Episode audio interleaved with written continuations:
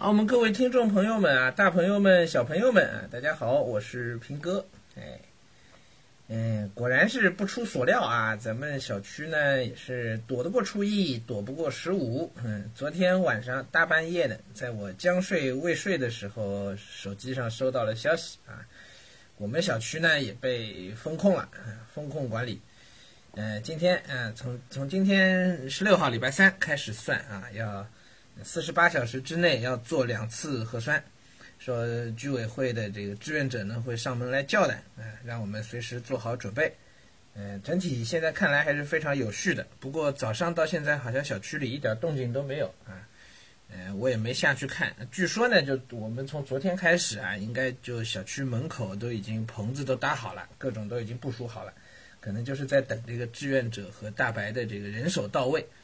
哎，那么差不多就今天就开始，嗯，哎，我们积极配合，稳妥推进，啊，嗯，反正做好自己个人能做的事情啊，也希望上海的这一波疫情呢可以尽快的呃过去啊，嗯，光看这个每天报出来的数字啊，发每天的这个发布会啊报出来的数字啊，就似乎并没有一个马上可以结束的一个趋势啊，哎。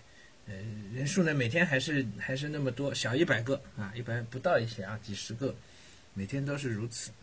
嗯，可能这次确实是奥密克戎导致的这个，嗯，症状呢不是太重啊，但是量还比较，就传播的这个效率还是比较高的。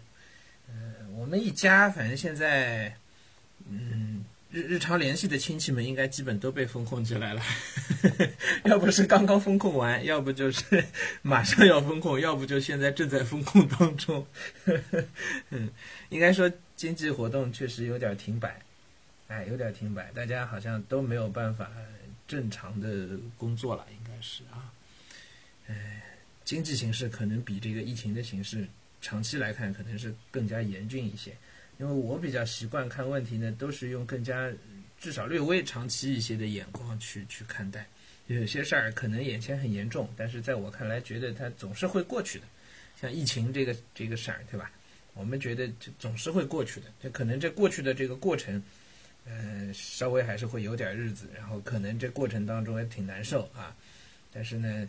总归会过去的。呃，更长时段的去看，可能有其他的事情是更值得担心的。比如说这个经济的情况，也许比疫情的情况，我觉得啊更让人担心一些。啊，那么眼前呢，我们买东西呢，好像也还遇到一些障碍，就确实有些东西是买不进来的。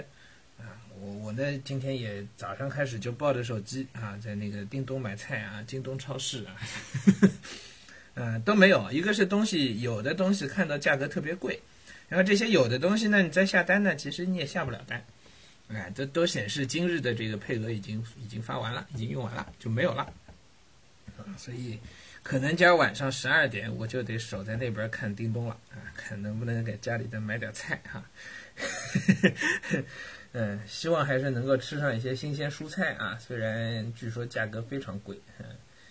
好了好了，今天就不跟大家多聊什么了。估计今天也看不了太多时间书，因为要下去做核酸，估计还是会排队啊等等的啊，然后还要陪娃，嗯，看情况吧，好吗？我们如果我今天还能读上书的话啊，然后晚上我们再跟大家聊一聊。